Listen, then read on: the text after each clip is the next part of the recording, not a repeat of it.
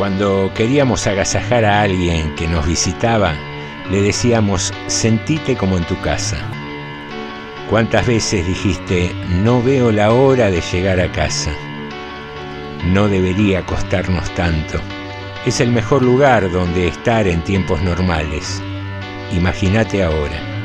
Club de Narración, una buena compañía durante la cuarentena.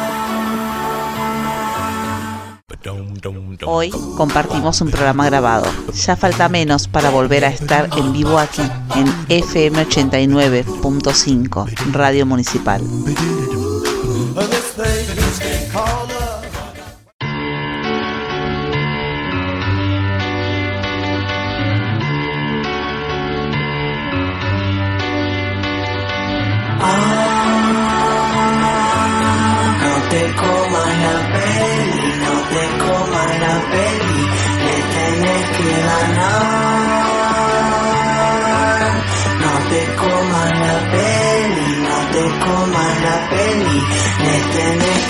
Corrí 100 años, sentí la euforia, me fui al zoológico de noche con pena y gloria, me enamoré de 100 flamencos, sus ceremonias, me quedo hablando con un ciego de sus memorias, tomo con amor y estrés que no entendés la forma de mi hueso, que sin dolor. Muy, pero muy buenas noches, bienvenidos al episodio número 12 de la temporada 2020 de Club de Narración.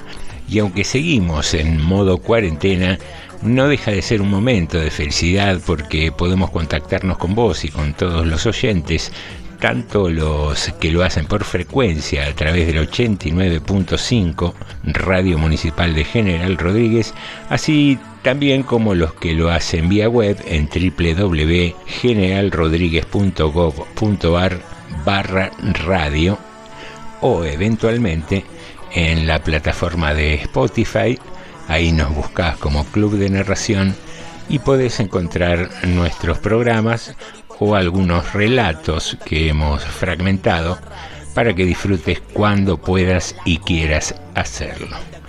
Saludamos a Pablo Coy y a Carmen Franco, nuestros compañeros del Club de Narración, así como a Sandra, nuestra productora. Estamos todos guardando rigurosa cuarentena que esperemos eh, que pronto empiece a flexibilizarse.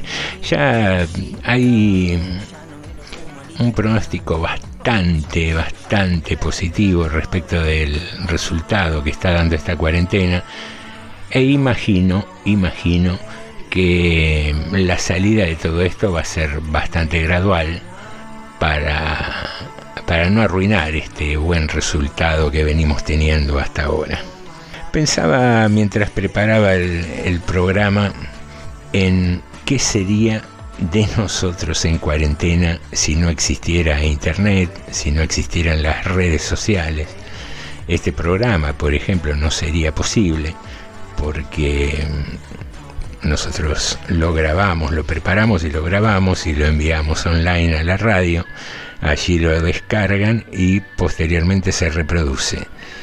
¿Y qué sería de nosotros si hubiéramos dependido durante estas dos semanas de cuarentena solo del viejo, tradicional y ya en desuso teléfono de línea? A mí al menos eh, se me torna inimaginable, sinceramente se me torna inimaginable. Históricamente no fui una persona que le guste mucho hablar por teléfono, Viste que hay gente que le encanta, se puede pasar, no sé, 40 minutos, una hora hablando por teléfono. No, no, no es mi caso. Eh, nada, soy bastante práctico con, las llamadas, salvo que uno esté tratando un tema particular, ¿no? De, por ahí a veces de laburo que hace que, que la llamada se prolongue o no sé, que uno esté en plan de conquista o que esté organizando algo particular. Si no, se me hace que las llamadas son o deberían ser bastante breves, más allá de que esto eh, se define en base a gustos personales. Pero pensaba, y acá hago una pausa previa a su utilidad en la cuarentena, las redes sociales se han vuelto una maravillosa solución para tener la conciencia tranquila. ¿Qué quiero decir con esto? uno ha tenido a lo largo de su vida conocidos, amigos, amigas, conocidas, que después eh, la vida te lleva por distintos caminos, uno los pierde en el tiempo, y sin embargo después con las redes sociales se reencuentra, aunque sea virtualmente, y charla. En, el primer encuentro virtual uno charla un poco, intercambia un par de mensajes, sí, te paso mi teléfono, qué sé yo.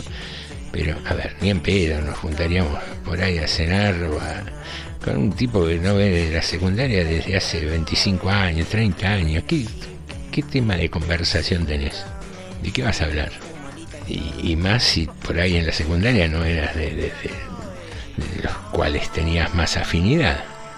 Entonces ahí aparece un rol eh, quita culpas y uno cumple teniendo una conducta políticamente correcta y pone un me gusta, hace un comentario, che, qué lindo viaje, y no más que eso, y con eso tenemos la conciencia tranquila, nos recuerdan todos los cumpleaños, para que podamos mandar una tarjetita virtual, un saludito, porque, digamos, de los que somos más allegados no hace falta que nos recuerde ninguna red social los cumpleaños.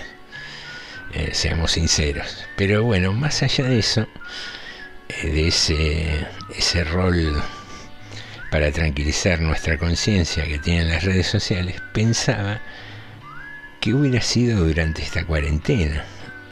Una cuarentena en el que uno ve que se mandan 10.000 memes por día a los distintos grupos, eh, se, juega, se, uno se entretiene, mira videos, manda videos, busca, baja música, escucha música en el teléfono, lee los diarios online. Digo, si no existiera todo eso, qué triste hubiera sido esta cuarentena y cuántos conflictos ¿no? unipersonales y grupales hubiera habido, eh, fundados la mayoría de ellos en el hastío, en el aburrimiento, en no saber qué hacer y a partir de ahí uno se empieza a poner fastidioso y, le molesta hasta si hay un poquito de viento porque la ventana está entreabierta. Pero es así. Eh, si uno analiza la mayoría de las veces eh, el ocio no creativo genera conflictos. Uno, uno se aburre y, le empieza a molestar todo.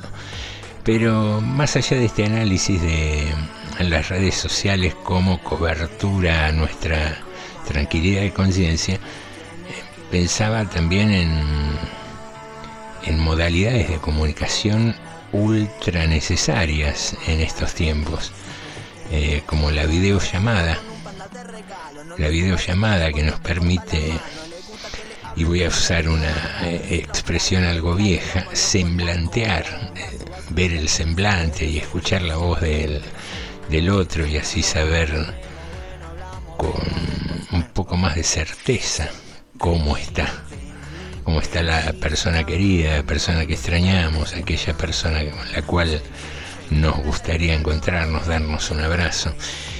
Y, en muchos casos, en muchos casos, eh, van más allá del análisis de la videollamada, eh, en este caso de la cuarentena, pensaba, porque con el tema de la globalización hay cantidad de gente que tiene familiares en el exterior, que por ahí tiene un hijo trabajando afuera y es una rutina que utiliza más seguido que la gran mayoría que la empezamos a utilizar por ahí ahora en este periodo especial que nos toca vivir no solo en Argentina sino en todo el mundo. Pero bueno, eran estas reflexiones un poco azarosas sobre el uso de las redes sociales durante la cuarentena. Aquí estamos encerraditos en casa, tratando de salir lo menos posible, mm, nada más que para las compras, aquellos que no entramos en el, en el campo de los exceptuados. Y decíamos que tenemos una esperanza bastante fundada en, en los buenos resultados que dio nuestro comportamiento. Pero bueno, eh, son cosas que debemos pasar, estamos obligados a hacerlo y esperemos que mm, la pasemos de lo mejor posible. Uno de los modos es poder estar comunicados, que, que puedas escucharnos en Spotify o que te enganches con la FM 89.5 en General Rodríguez y mencionamos el lugar de la emisora, la radio municipal, más allá de que siempre que hacemos el, programa nos hacemos una especie de planteo, ¿no? De, hacer un programa con una impronta local que después terminamos dejando de lado porque precisamente a través de las redes eh, hay una globalización que, que pierde un, poco el sentido de la localía, más allá de, como hacemos habitualmente, promover o, tratar de, narrar o contarte sobre autores o artistas locales pero no desde, desde una óptica geográfica, sino simplemente porque mm, nos resulta más fácil acceder a ellos y, mostrarlos de alguna manera con, nuestro programa. Pero te decíamos, eh, no solo por el tipo de contenido de nuestro programa, que que hace que pierda un poco de sentido esta cuestión de la localía. Tampoco somos un programa informativo, que sería lógico y entendible que hable de noticias locales. Por eso creemos que, que el nuestro nada se ha conformado como un programa algo más universal, por decirlo de alguna manera. Y reflexionábamos en broma durante la semana que todo este tema de, la pandemia, de las medidas de precaución, desinfección e higiene que hay que tomar, eh, viene a funcionar como una reivindicación de Poncio Pilatos, ¿no? Eh, el, famoso que se lavó las manos en, la oportunidad de, de, crucificar a Cristo. Y nos reíamos porque nada, se dio la charla y terminamos leyendo un poco de esto.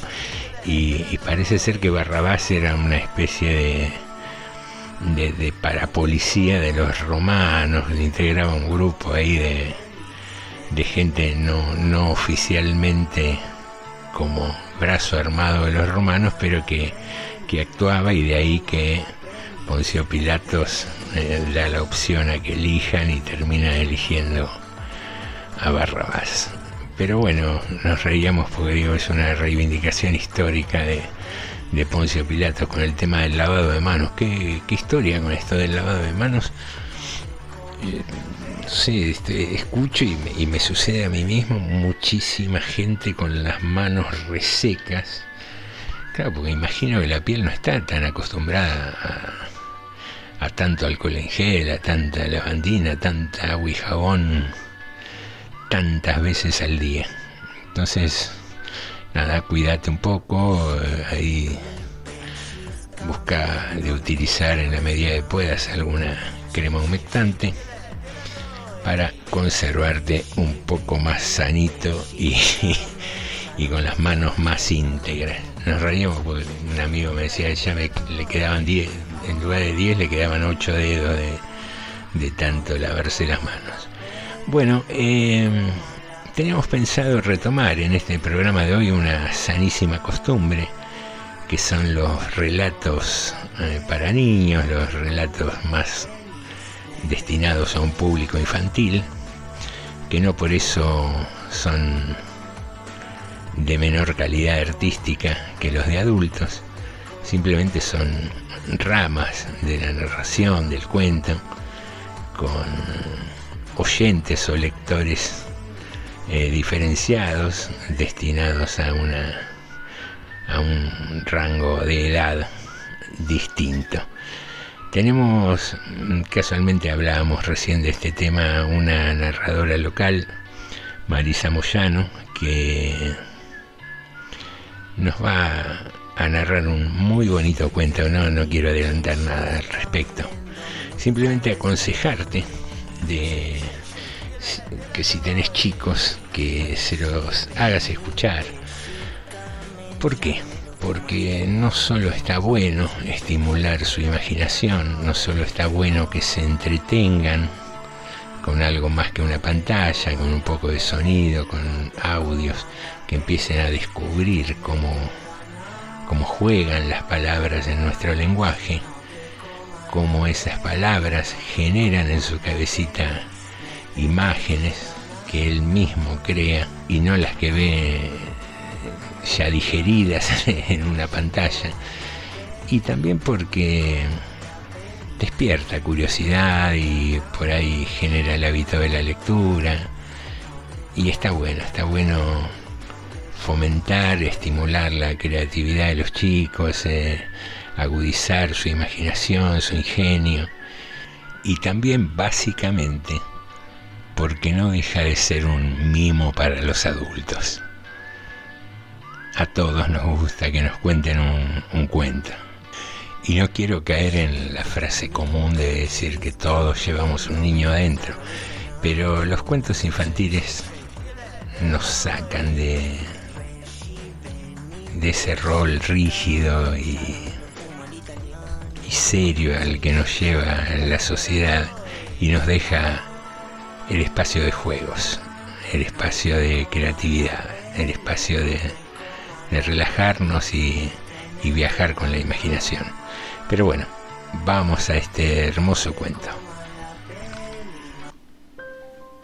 Había una vez una nube que navegaba por el cielo como los barcos navegan por el mar, de aquí para allá. A veces se convertía en avión, otras veces en lobo, y a la tarde, cuando el sol se ponía rojo, se convertía en un elefante brillante. Un día la nube se encontró con otra nube y después con dos nubes más y con cinco nubes y con muchas otras nubes que venían de acá para allá. Tantas eran que parecían una manada de ovejas que volaba. Ya no se vio más el sol, ni la luna, ni las estrellas, solo se veía un gran techo de nubes grises y gordas. De pronto el cielo se iluminó y un relámpago cruzó entre dos nubes como un rayo de fuego. El cielo tembló con un trueno y empezó a llover. Y llovió, y llovió. Las gotas bajaban desde las nubes y hacían plaf en el suelo. Eran gotas pesadas y muy mojadoras. Algunas caían en el campo y se metían adentro de la tierra mojaban las hojas de los árboles, los cuernos de las vacas y las colas de los caballos. Llenaban de agua las lagunas, asustaban a las gallinas y ponían contentos a los patos. Otras gotas caían en la ciudad, mojaban los techos y las terrazas, regaban las macetas de los balcones, formaban charquitos en las veredas y salpicaban como locas a los paraguas. Y siguió lloviendo. Llovió hasta el final, hasta que todas las gotas que había en las nubes cayeron a la tierra. Entonces dejó de llover. En el cielo volvió a brillar la luna y brillaron las estrellas. También brillaban las hojas de los árboles, los techos de las casas, los cuernos de las vacas y las flores de las macetas de los balcones, porque estaban limpios y bien lavados. Al día siguiente salió el sol, en un cielo azul sin nubes, y el sol brilló y brilló y ardió y ardió. Todo lo que estaba mojado se empezó a secar.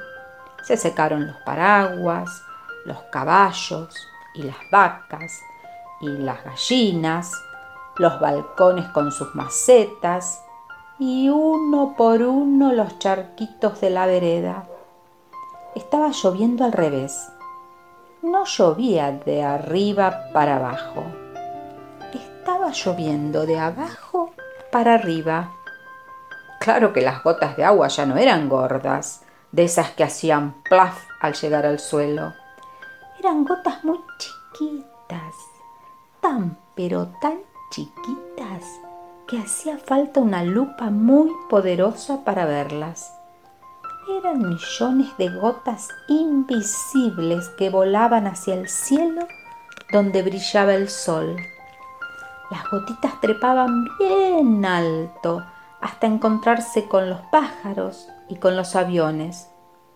Después se juntaban y formaban una nube chiquita como una hormiga. Y la nube crecía y crecía y se ponía a navegar por el cielo como los barcos navegan por el mar, de aquí para allá. A veces se convertía en avión, otras veces en lobo. Y por la tarde, cuando el sol se ponía rojo, se convertía en un elefante brillante como un diamante. Había una vez una nube. Graciela Montes. Narración Marisa Moyano. Muy bien, aquí regresamos después de escuchar a Marisa Moyano en este hermoso cuento de Graciela Montes.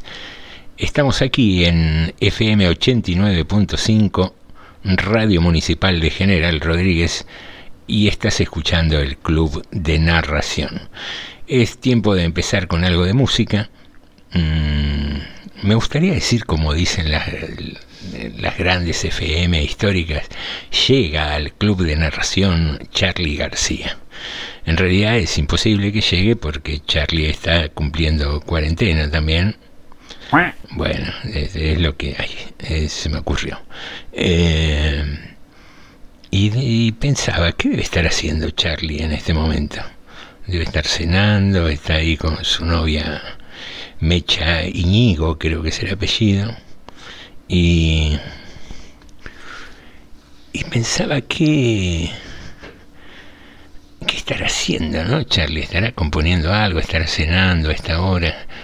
Mm, me, me, lo imagino como, como todo tipo flaco históricamente, así con una milanecita con puré, unos fideitos con manteca, algo, algo así, no sé por qué me imagino eso. Pero bueno, eh, vamos a arrancar con Charlie eh, dentro de la agrupación Girán, para muchos los Beatles argentinos, y un tema que se llama No puedo dejar, un, un temazo, para arrancar con la secuencia musical de esta noche aquí en el Club de Narración. Quédate, disfruta y compartí con nosotros esta noche de lunes.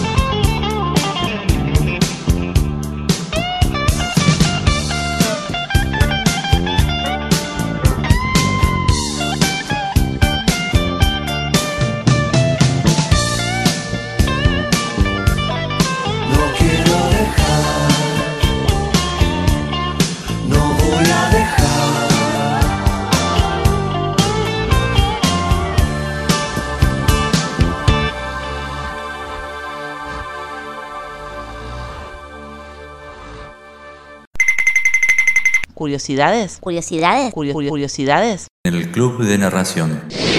La palabra huracán tiene una curiosa historia. En 1492, cuando Colón llegó a América, ¡Tierra! Al fin. los habitantes de aquel entonces eran los taínos, cuyo dios de la tempestad era Huragán sin H y con G. De gato. De allí deriva el término huracán, adoptado posteriormente por los españoles para definir las tormentas tempestuosas. Aquí estamos, juntos, con Club de Narración.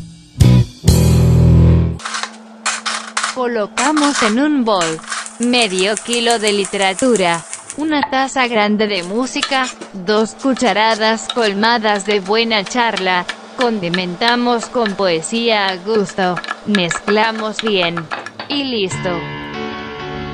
Club de Narración. Un plato fuerte de lunes con muchos nutrientes para tu cabeza y tu corazón.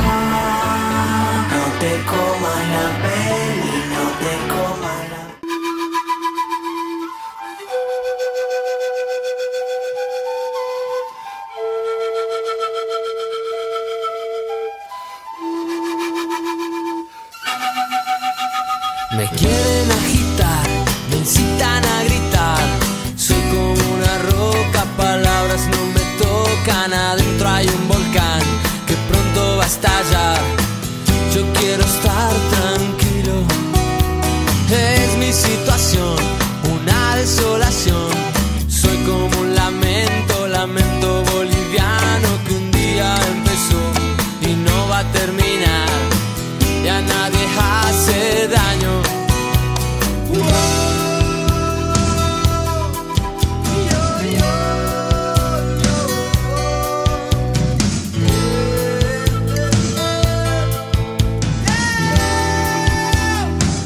Muy bien, bienvenidos al segundo bloque del Club de Narración aquí en FM 89.5. Y me reía porque ayer domingo estaba leyendo un poco los diarios a través de internet y me topé con una nota que salió en Infobae que daba cuenta de los famosos que más romances habían tenido a lo largo de su vida. Pero, a ver, no estamos hablando de eh, numerosos romances eh, en términos en los cuales uno puede más o menos, ¿cómo decirlo? A ver, encontremos la expresión adecuada. Pensarlo, entenderlo, eh, conjeturarlo en su propia cabeza. No, hablamos de, ha- hablamos de números magníficos directamente, le diría. Eh, arrancan hablando de Gene Simmons, el bajista de Kiss, que hizo declaraciones respecto de que por lo menos se acostó con 5.000 mujeres.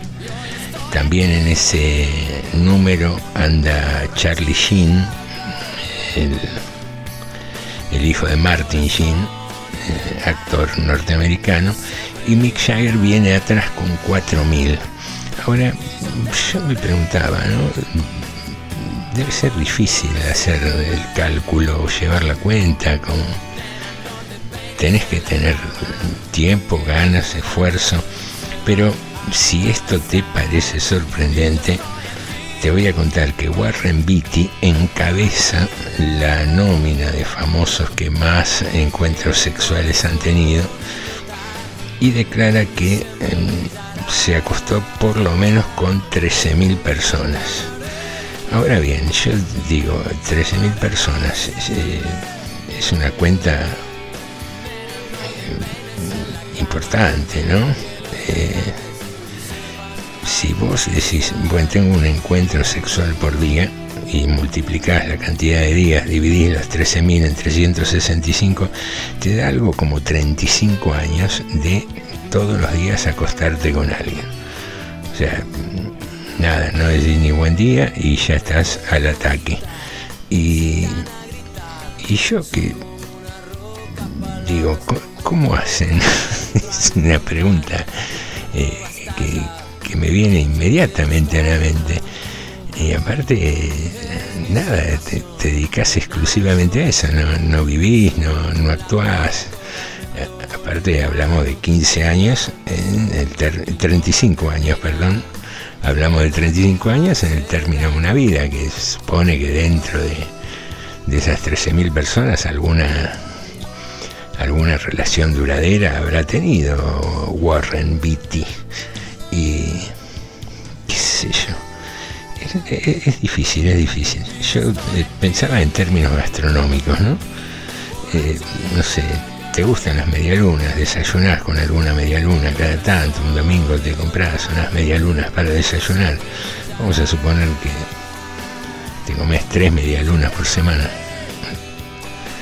Son 52 semanas al año, son 156 medialunas por año. O sea que deberían pasar 100 años para que vos te comas 15.600 medialunas. Y Warren se comió 13.000 chicas en, en, su vida, que es mucho menos de, de 100 años, ¿no? Pero nada, valga esta comparación medio ridícula que estoy haciendo entre medialunas y personas. Eh, para tener una noción de la gran mentira o de, vivir una vida dedicada pura y exclusivamente al sexo. Bueno, vamos a dedicar entonces el próximo tema musical mm, a nuestro amigo Warren Beatty, que encabeza esta lista con 13.000 eh, encuentros sexuales. Seguido dijimos por Gene Simmons y y Charlie Sheen con 5.000 lejos, ¿eh? van a tener que laburar para acercarse un poco al gran Warren. Eh, qué sé yo, Warren, cada uno se dedica a lo que quiere en la vida. Eh, está bueno, está bueno. vamos a dedicarle al amigo Warren Beatty algún temita musical. andaba con ganas, andaba, ando ganas, ¿no? Decía una canción eh, de escuchar algo de folclore, una, una chacarera. A ver qué sale.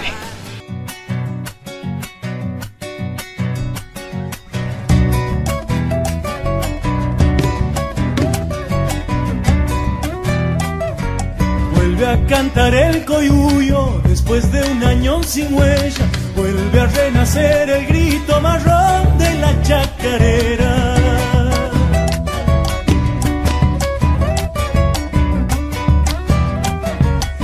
El hombre americano, corazón en la batalla, rebelión y abrazo fuerte de parche y de madrugada.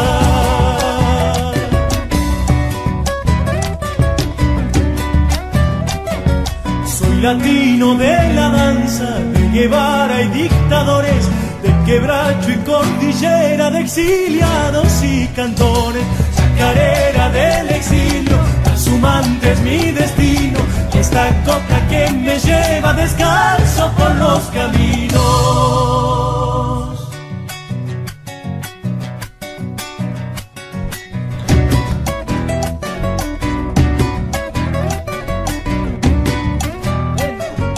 Huele a pueblo el caminante que ha desgranado el camino, sabe a lucha la palabra que no conoce de olvido.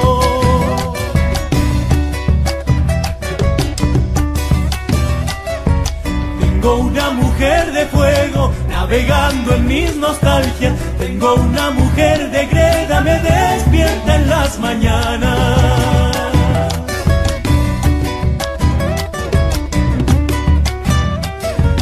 Cinco siglos de silencio, genocidio de una raza, la Pachamama lumbre que enciende nuestra esperanza, chacarera del exilio, transhumante es mi destino, esta copla que me lleva descanso por los caminos.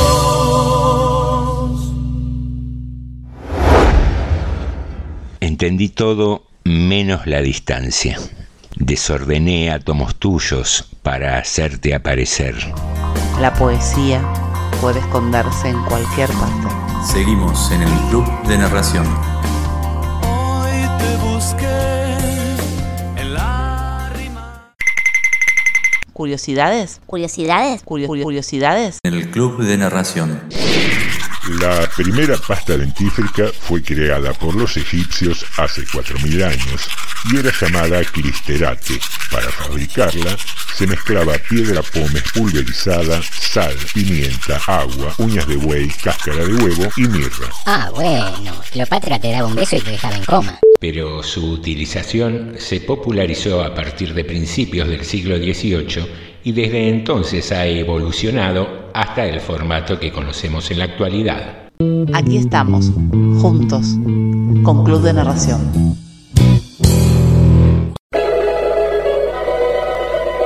La flecha disparada por la ballesta precisa de Guillermo Tell parte en dos la manzana que está a punto de caer sobre la cabeza de Newton. Eva toma una mitad y le ofrece la otra a su consorte para regocijo de la serpiente.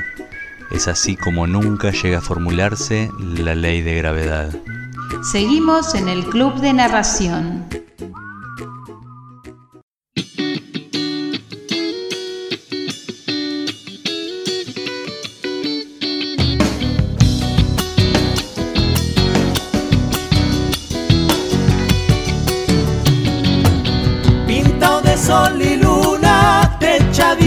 Estrellas, lindos son en mis pagos esos patios de tierra.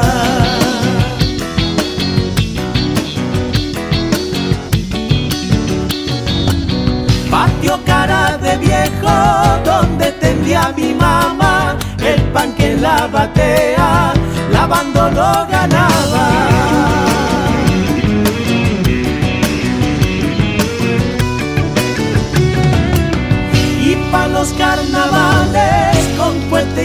Chacareras, embarrando chinitas, armábamos trincheras, chacarera de tierra, luna color de chango, sol lleno de coyuyos, son patios de Santiago.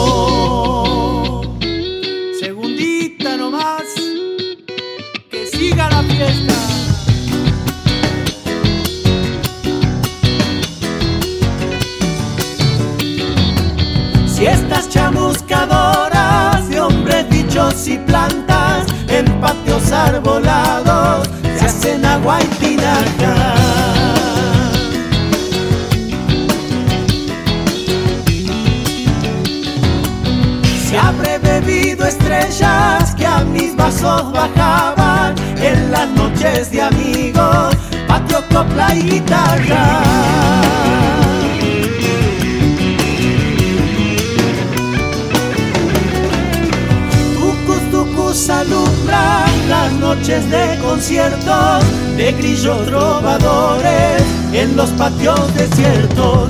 Chacarera de tierra, luna color de chango, sol lleno de coyuyos, son patios de Santiago.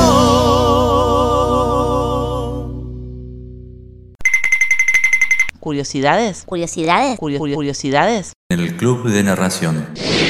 La palabra huracán tiene una curiosa historia. En 1492, cuando Colón llegó a América, ¡Tierra! Al fin, ¡Tierra! los habitantes de aquel entonces eran los taínos, cuyo dios de la tempestad era Uragán, sin H y con G. de gato. De allí deriva el término huracán, adoptado posteriormente por los españoles para definir las tormentas tempestuosas. Aquí estamos, juntos, con Club de Narración. El joven jardinero de un palacio corre hacia el príncipe y le dice, Sálvame, sálvame. Encontré a la muerte esta mañana y me hizo un gesto de amenaza. Sé que no es mi día de descanso, pero quisiera regresar a mi pueblo. El príncipe, en un acto de bondad, le presta sus caballos. Por la tarde, el príncipe encuentra a la muerte y le pregunta, ¿Por qué hiciste esta mañana un gesto de amenaza a mi jardinero? La muerte le responde, no fue un gesto de amenaza, sino de sorpresa, pues lo veía muy lejos de su pueblo y esta noche debo tomarlo en su propia casa. El gesto de la muerte, Jean Cocteau. Seguimos en el Club de Narración. ¿Cuántas veces fue mejor el cielo del final? El deseo de perderme en la oscuridad. Fue más fácil destruirme que fortalecer. Las envidias nos acechan siempre a flor de piel y en la oscuridad es uno siempre Uno carga sus errores y su cruz. Llevo siempre agradecido lo que Dios me dio, aunque mil veces dudé si estaba cerca o no. Tiempo Muy bien, aquí regresamos a un nuevo bloque del Club de Narración y me colgué escuchando la letra de En mí, este tema de Demente, con la participación de Abel Pintos. Mm, uno carga con sus errores y su cruz. Algo así decía la canción y, y me quedé con esa frase. Realmente nos cuesta bastante cargar con la cruz y y mucho también con nuestros errores.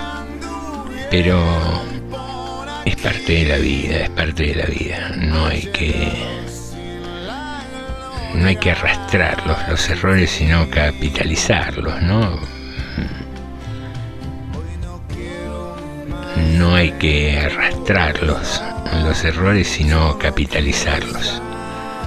Aprender de ellos y tratar de hacer camino eh, a cada instante, en cada día. Eso es un poco de qué se trata esto, ¿no? De vivir, de ir aprendiendo y, y es algo que, que no se termina nunca. Uno cree que llega un punto de la vida donde puede estar de vuelta, donde eh, ya nada lo sorprende, pero, pero no es así seguramente hay una experiencia acumulada, un, saber que te da la, experiencia, pero, pero siempre hay algo nuevo, algo que te saca de, de eje, algo que te sorprende, algo que hace que abras un poco más la cabeza, siempre y cuando estés dispuesto a abrirla, ¿no? Y me reía porque el, otro día una amiga me, me dijo una frase muy interesante. Dice, la gente se preocupa si hay vida después de la muerte y en realidad hay que preocuparse de vivir antes de morirse. De eso se hace este camino, de vivir, de experimentar, de probar, de buscar, ¿por qué no? Qué es lo que nos hace felices. Y en tiempos de, de cuarentena hay ¿no? como un halo de cambio, de, de buscar lo simple, lo que te hace feliz, como que nos dimos cuenta de que veníamos corriendo demasiado. Una manera de parar un poco la moto, una manera de disfrutar de, de una noche de lunes, es escuchar cuentos, cuentos que nos transportan, cuentos que nos hacen soñar un poco o imaginar. Y si hay alguien que sabe escribir cuentos es Eduardo Galeano. Y si hay alguien que sabe narrarlos es nuestra amiga Lucía. Así que te invito a escuchar este cuento de Eduardo Galeano. Por pura casualidad, Carlos Fasano encontró la puerta de su celda, donde había estado preso. Fue durante la dictadura militar uruguaya. Él había pasado seis años conversando con un ratón y con esa puerta de la celda número 282. El ratón se escabullía, iba, venía cuando quería, pero la puerta estaba ahí, siempre. Y Carlos la conocía mejor que la palma de su mano. No bien la vio, reconoció los tajos que él había acabado con la cuchara y las manchas, las viejas manchas de la madera, que eran los mapas de los países secretos a los que él había viajado a lo largo de cada día de encierro. Esa puerta y las puertas de todas las otras celdas fueron a parar a la barraca que las compró cuando la cárcel se convirtió en shopping center. El centro de reclusión pasó a ser un centro de consumo y ya sus prisiones no encerraban gente, sino trajes de Armani, perfumes de Dior, videos de Panasonic. Pero cuando Carlos descubrió su puerta, decidió quedársela. Pero las puertas de la celda se habían puesto de moda en Punta del Este y el dueño de la barraca exigió un precio imposible. Carlos regateó y regateó y regateó hasta que por fin, con la ayuda de algunos amigos, pudo comprarla. Y claro, con la ayuda de otros amigos pudo llevarla porque fue necesario más de un musculoso para acarrear esa mole de madera y hierro, invulnerable a los años y a las fugas. La llevaron hasta la casa de Carlos, allá en las quebradas de Cuchilla Pereira. Y ahí se alza ahora la puerta. Está clavada en lo alto de una loma verde, rodeada de verde, de cara al sol. Y cada mañana el sol ilumina esa puerta. Y en la puerta un cartel que dice, prohibido cerrar. La puerta. Eduardo Galeano. Narración Lucía Giorgieri.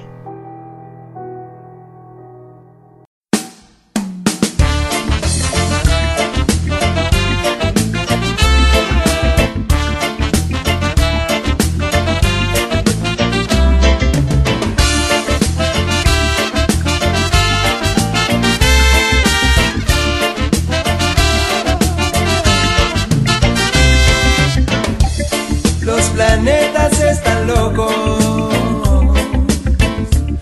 persiguiendo a las estrellas. Corazones que se estrellan, uh, por mimarse un poco. Es tan simple lo visible. Que inventémonos un tiempo. Donde reine lo imposible y fundémonos un cielo. No se pueden equivocar, ellos se ríen del tiempo. No se pueden equivocar, ellos manejan los sueños por fin alinearon los astros por fin. Del dolor ya me arrastro por fin. Se alinearon los astros por fin. Del dolor ya me.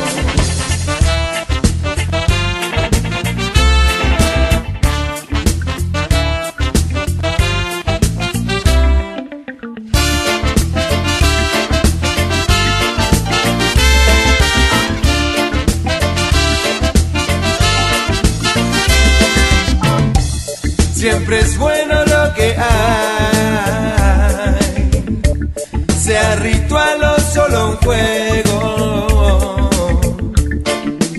Ya nos veremos por ahí, sea virtual o solo un sueño. uh. No se pueden equivocar. Ellos se ríen del tiempo no se pueden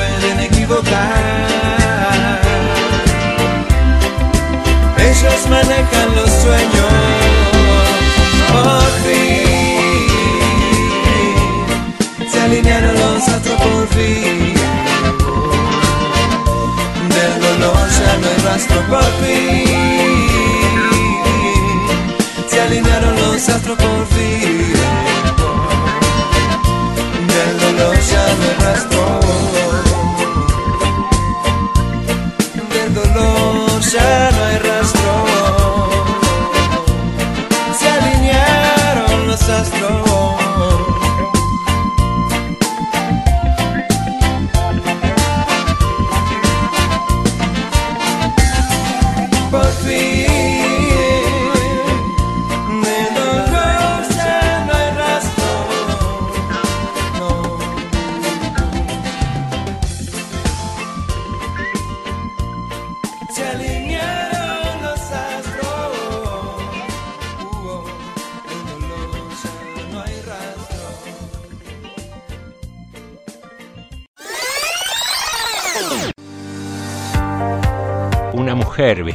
Luto lloraba sobre una tumba. Consuélese, señora, le dijo un hombre que se le acercó. La misericordia del cielo es infinita. Habrá otro hombre en alguna parte, además de su marido, que todavía pueda hacerla feliz. Había, había, pero ahora está en su tumba. Una viuda inconsolable. Ambrose Bierce. Seguimos en el Club de Narración.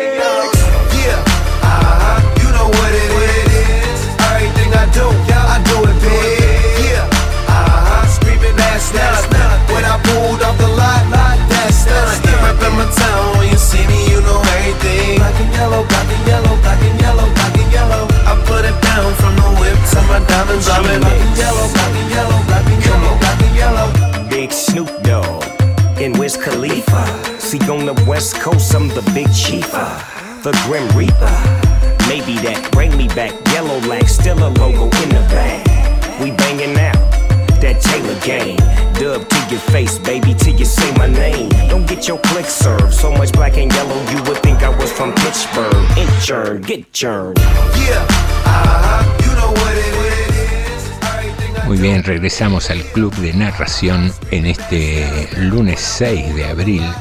Ya entramos en abril, el, el que si Dios quiere es el último mes de cuarentena. Estimados amigos, estamos aquí con mi operador invisible Chicho que tiene colgado ahí tras del vidrio una bandera que dice por un mundo sin barbijos. Una interesante leyenda y una petición que ojalá sea realidad. Como fue realidad ayer la colecta de la Cruz Roja, bastante exitosa, dicen. No sé exactamente cuál fue el monto recaudado, pero ahí estuvo con aportes de empresas que son quienes pueden en estos tiempos duros hacer un aporte mayor. Y la participación de artistas, conductores y, pensaba que somos propensos a esos actos solidarios, así sobre todo cuando son extraordinarios, cuando están de la mano de artistas o, o de, o de razones que mueven un poco la, la cuerda emotiva de la gente. Después en lo, en lo individual a veces cuesta un poco más.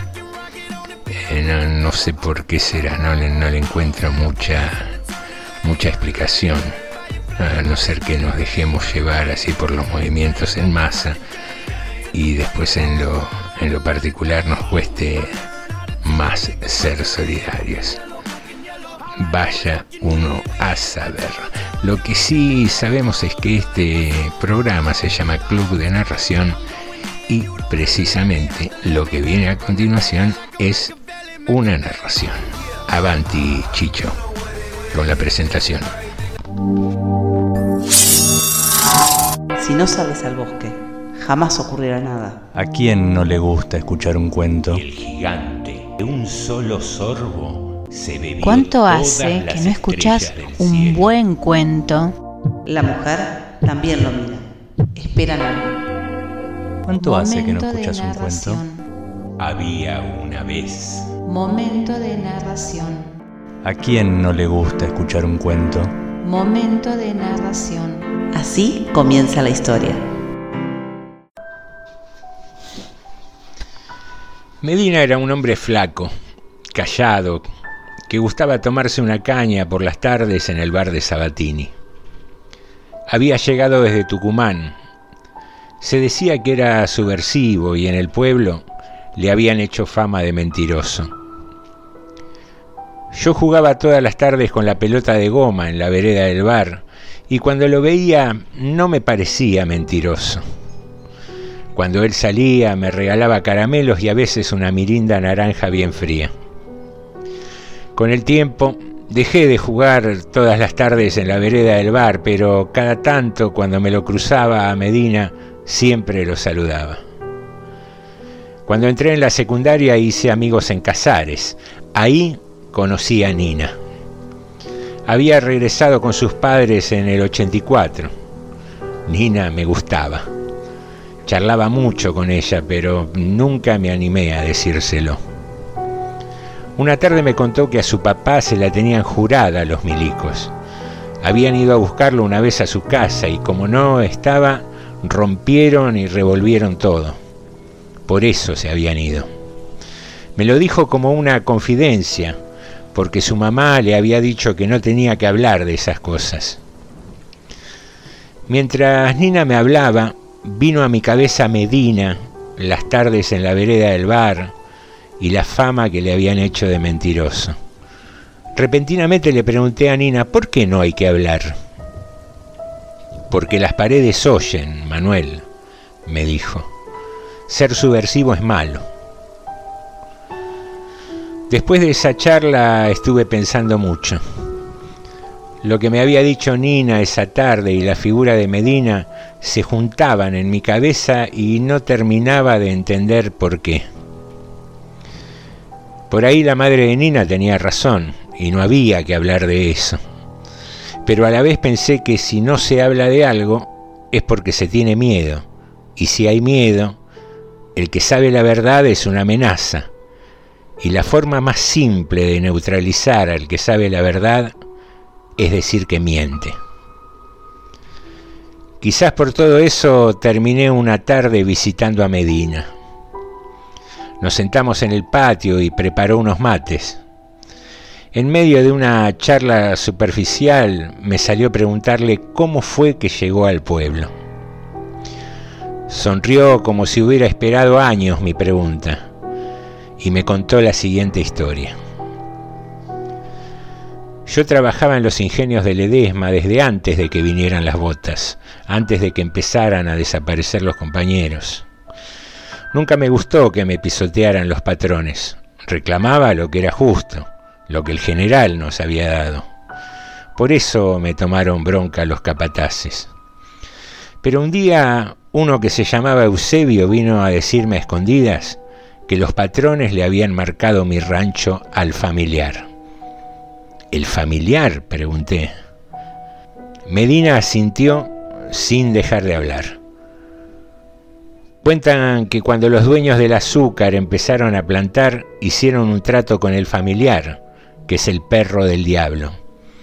La bestia pide un sacrificio para que la cosecha sea buena. Y el sacrificio es un obrero retobado.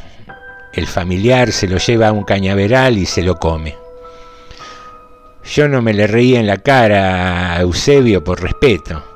El hombre me lo decía convencido, con los ojos llenos de terror. Mirá que va a haber un perro, cantado que eran los milicos. Cuando llegué al rancho preparé la escopeta, una 12 grande con munición gruesa. Tenía toda la intención de hacerlos colador. Eso del perro del diablo a mí no me lo iban a hacer creer. Dejé la escopeta cargada, tranqué la puerta y me acosté a esperar. Cuando estaba entrando en el sueño sentí un golpe fuerte contra la puerta. Pero no fue una patada, era como que se tiraban con el cuerpo para tumbar la puerta. La tranca aguantó. Eso me dio tiempo para agarrar la escopeta en el momento en que un segundo topetazo hacía temblar la puerta. Se hizo nuevamente una pausa de silencio. Entonces aproveché y me acerqué despacio, sin hacer ruido, levanté la tranca y retrocedí, apuntando decidido. Habrá pasado un minuto de eternidad cuando la puerta comenzó a abrirse lentamente. Cuando estuvo completamente abierta, vi a metros de mí un perro inmenso, con los ojos ardiendo.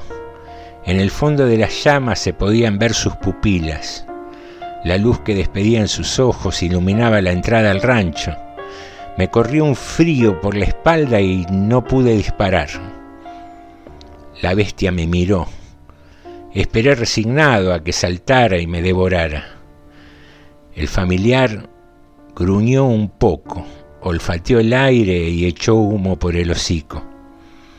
Un hilo de baba mezclada con sangre le colgaba de las fauces. Ahí me di cuenta que el perro acababa de recibir un sacrificio. Me miró por última vez agachó su cabeza, dio media vuelta y se fue al trotecito.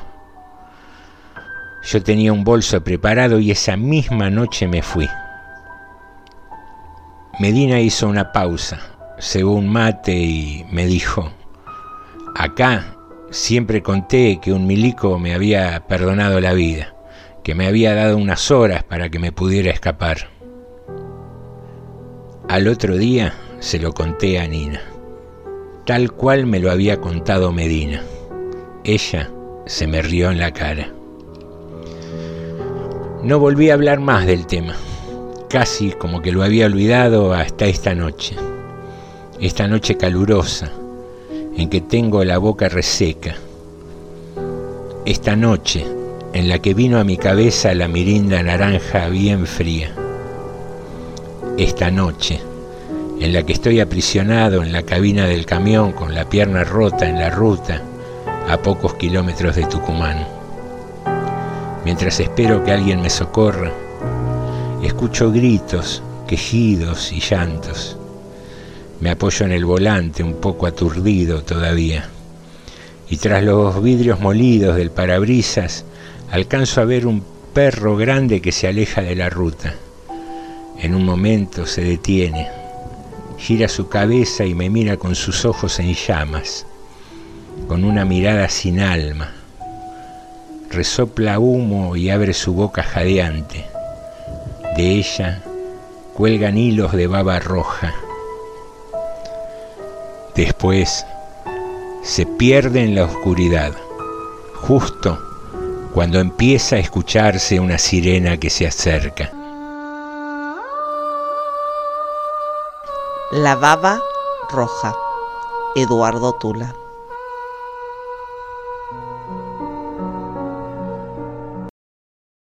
You're just too good to be true. Can't take my eyes off of you. You'd be like heaven to touch. I wanna hold you so much. At last, love has arrived. And I thank God I'm alive. You're just too good to be true. Can't take my eyes off of you.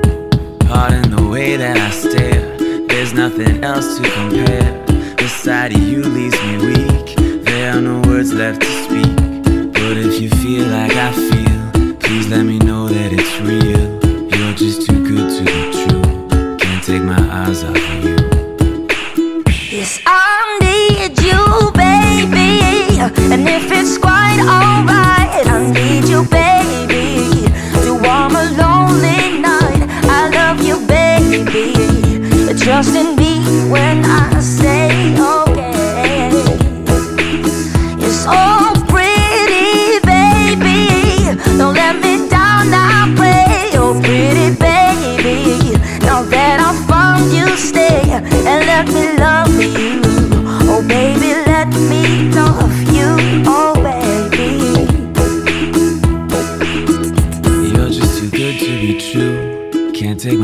off of you. You'd be like heaven to touch. I wanna hold you so much. At last, love has arrived. And I thank God I'm alive. You're just too good to be true. Can't take my eyes off of you.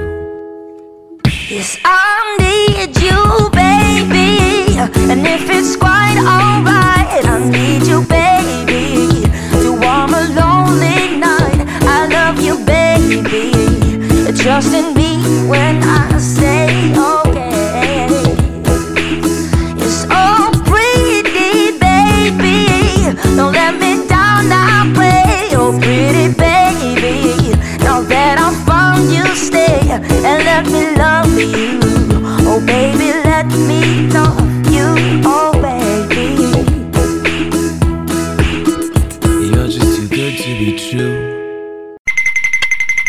Con una mueca feroz, chorreando sangre y baba, el hombre lobo separa las mandíbulas y desnuda los colmillos amarillos. Un curioso zumbido perfora el aire. El hombre lobo tiene miedo.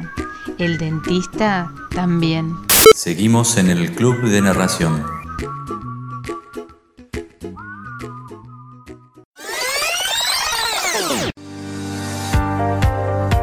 Perro que vio a un médico asistir al entierro de un adinerado paciente dijo, ¿Cuándo espera desenterrarlo? ¿Por qué habría de desenterrarlo? preguntó el médico. Cuando yo entierro un hueso, es con la intención de destaparlo más tarde y roerlo. Los huesos que yo entierro, dijo el médico, son los que ya no puedo roer. El perro y el médico, Ambrose Bierce. Seguimos en el Club de Narración.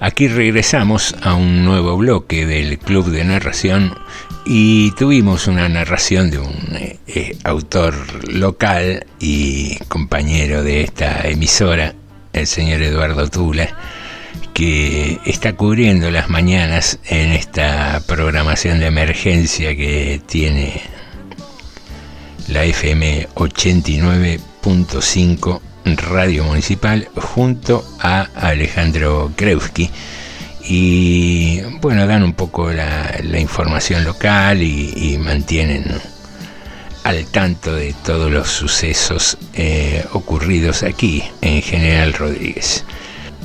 Bueno, te voy a contar la historia de Rufina Cambaceres. Vos te preguntarás quién es.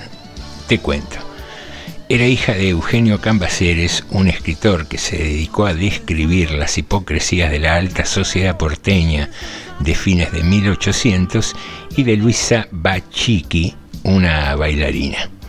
Pero iba a querer el destino que Eugenio falleciera joven y su hija quedara sin su padre, desarrollando un carácter introvertido y solitario. Los años pasaron y un 31 de mayo de 1902 Rufina cumplía 19 años.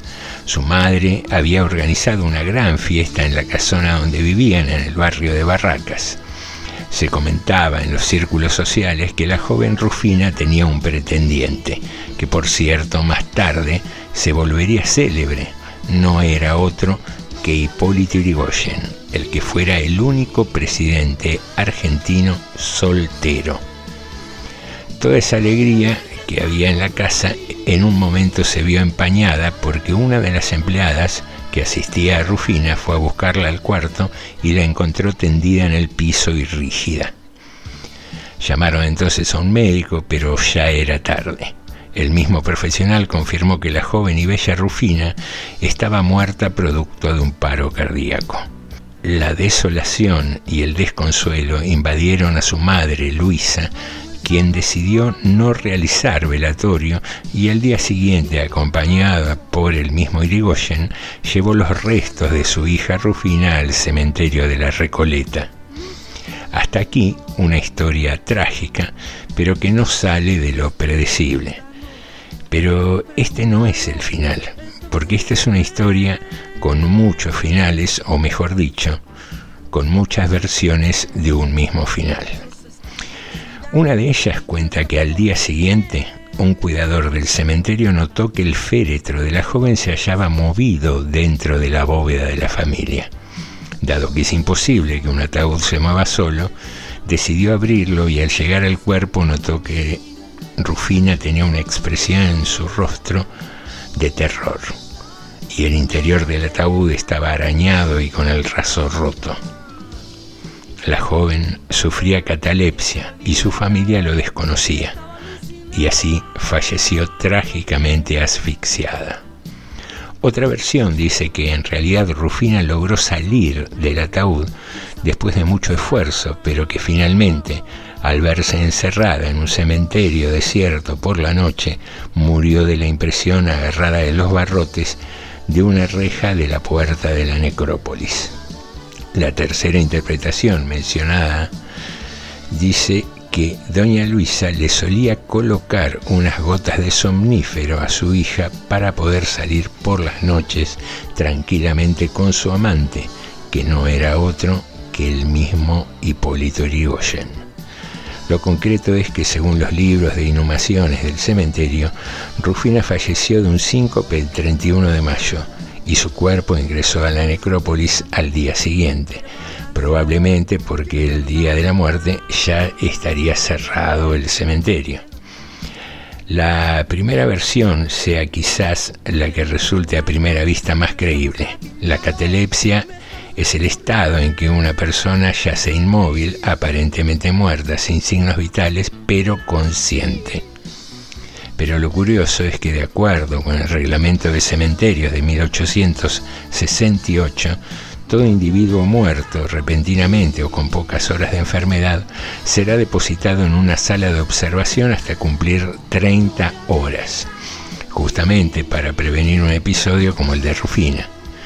Uno de los artículos indicaba que la tapa del ataúd debía cerrarse flojamente, siendo prohibida toda clase de clavaduras.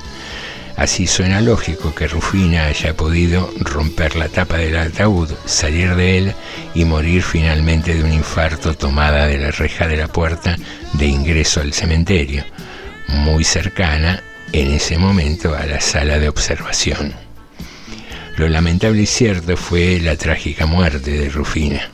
Al año siguiente se cambió el féretro de la joven por uno de mármol, ya que el de madera en todas sus versiones terminó roto y se inauguró la escultura que ornamenta el frente de la bóveda y representa, paradoja de la historia, a una angelical mujer intentando abrir la puerta de la bóveda. Te contamos hoy la misteriosa historia de Rufina Cambaceres, una bella mujer que nació una vez hace muchos años, pero que pasó a la historia como la mujer que murió dos veces. señuelo, hay algo oculto en cada sensación. Ella parece sospechar, parece descubrir en mí debilidad los vestigios de una hoguera. Oh, mi corazón se vuelve delator, traicionándome.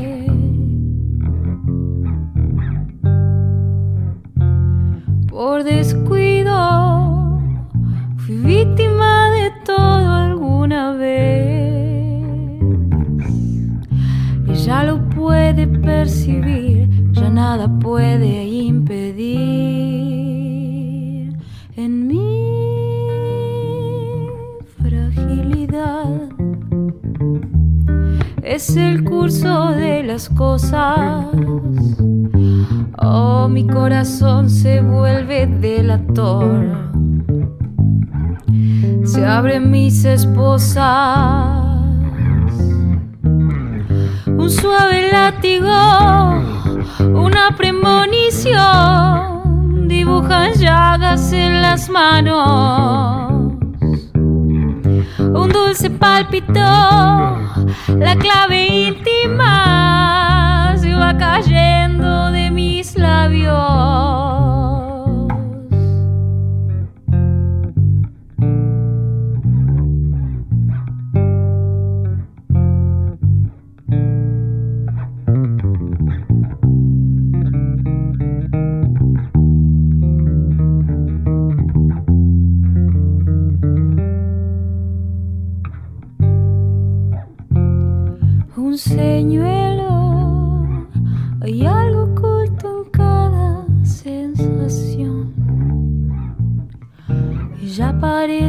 Sospechar, parece descubrir en mí que aquel amor es como un océano de fuego. Mi corazón se vuelve delator. La fiebre volverá de nuevo. Un suave látigo, una premonición, dibujan llagas en las manos. Un dulce pálpito, la clave íntima se va cayendo de mis labios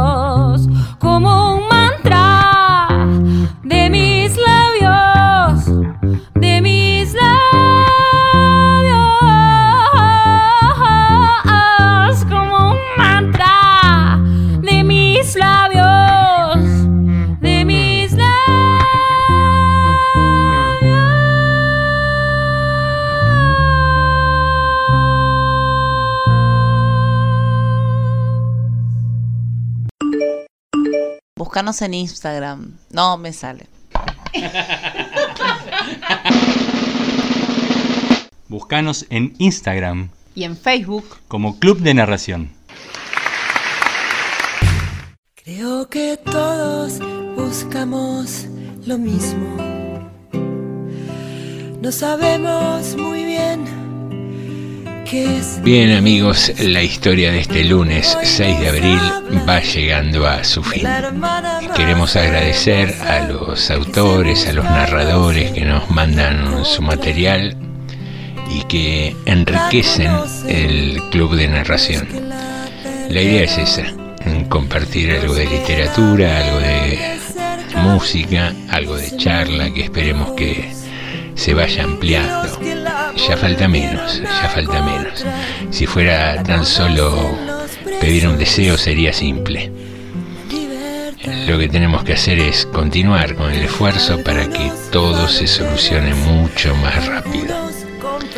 Bien, con Fabi Cantilo de fondo nos despedimos. Recordá que podés eh, volver a escuchar cuando quieras los programas en la plataforma de Spotify. Nos buscas ahí como Club de Narración.